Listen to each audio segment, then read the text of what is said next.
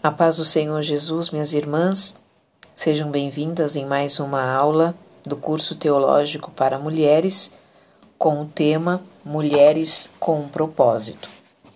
Hoje eu vou falar acerca da Santíssima Trindade. A Bíblia afirma de forma categórica que há um só Deus. Primeira carta aos Coríntios, capítulo 8, versículo 6, Efésios, capítulo 4, versículo 6. Entretanto, esse único Deus se manifesta em três pessoas divinas: o Deus Pai, o Deus Filho e o Deus Espírito Santo. Mateus 28, 19 fala acerca disso.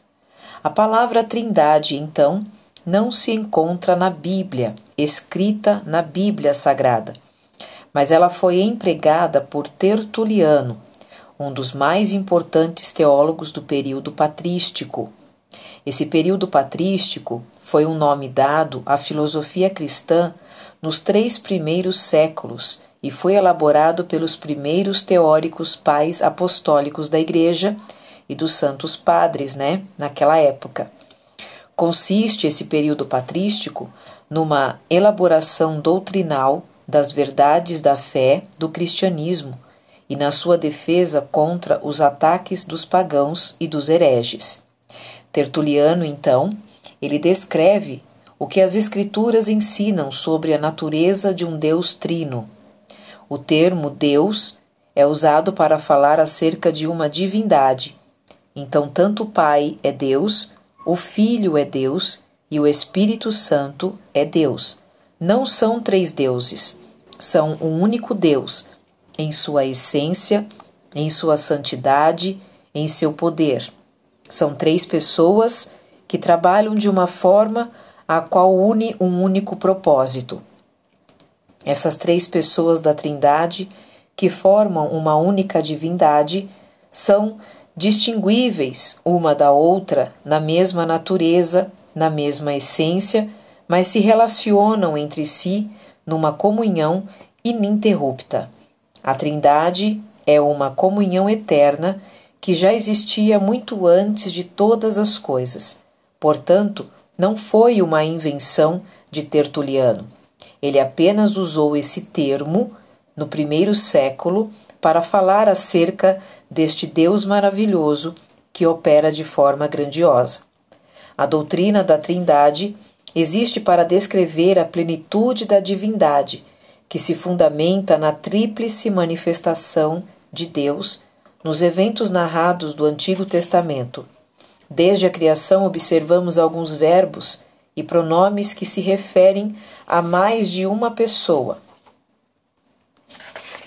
Na criação do homem, em Gênesis capítulo 1, versículo 26, a Bíblia vai dizer: Façamos o homem a nossa imagem conforme a nossa semelhança.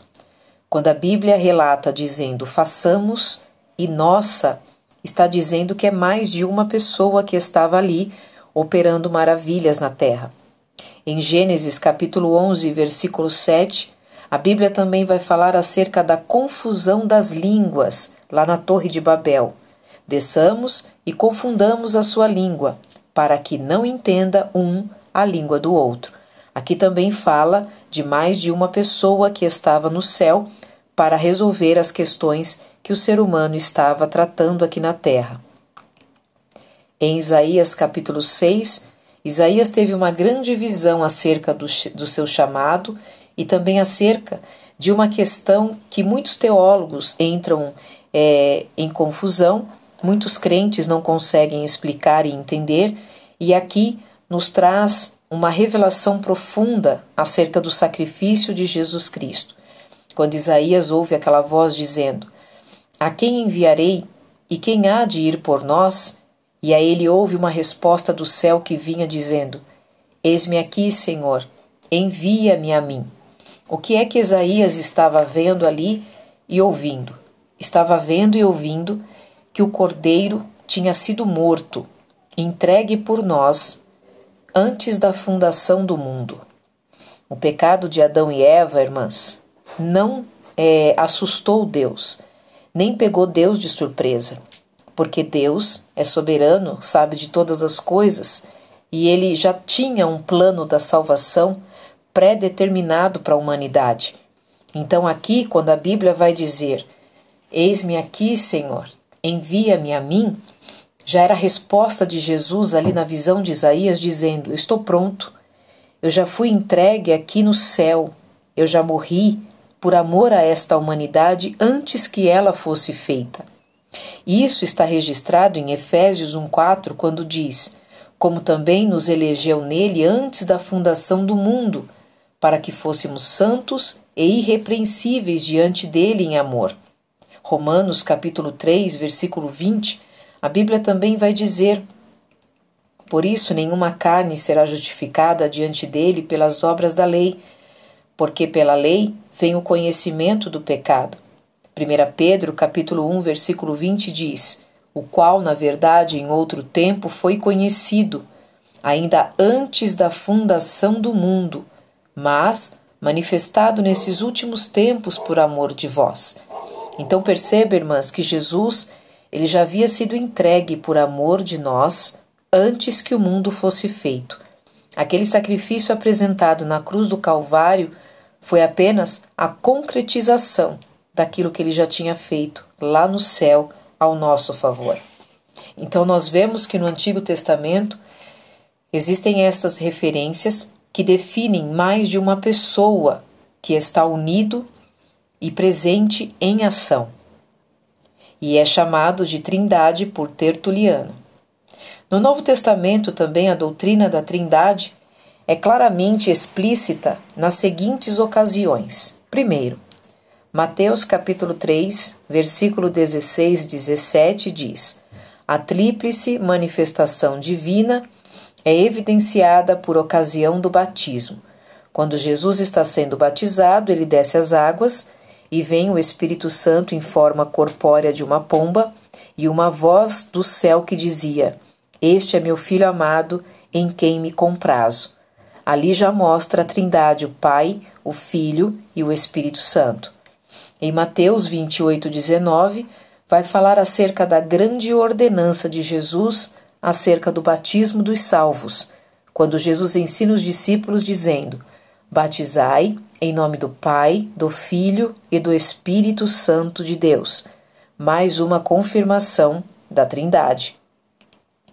Em 2 Coríntios, capítulo 13, versículo 13, a Bíblia vai falar também acerca da bênção apostólica, quando recebemos na igreja no final do culto e o pastor diz que o amor de Deus Pai, as doces consolações do Espírito Santo e o amor de Jesus Cristo sejam com todos vós, todos digam amém. Mais uma vez está a manifestação da Trindade. Então a Santíssima Trindade não são três deuses, como eu disse.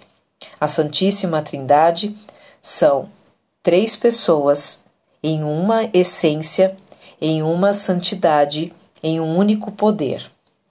O credo atanasiano, que foi o credo de Atanásio, subscrito pelos três principais ramos da Igreja cristã, ele é geralmente atribuído a Atanásio, bispo de Alexandria, provavelmente entre o século IV, V até o século VIII.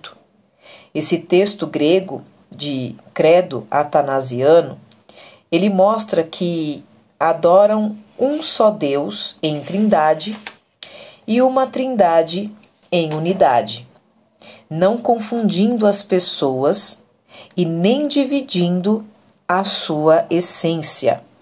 Então, da mesma forma, irmãs, que o Pai, ele foi incriado, o Filho também e o Espírito também. Da mesma forma que o Pai é eterno, o Filho também é, o Espírito Santo também.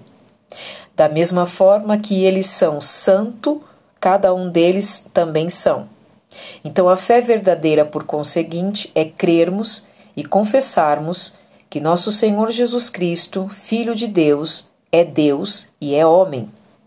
É Deus gerado na substância do Pai antes dos séculos, e é homem nascido no mundo da substância de uma mulher. É um Deus perfeito e é um homem perfeito.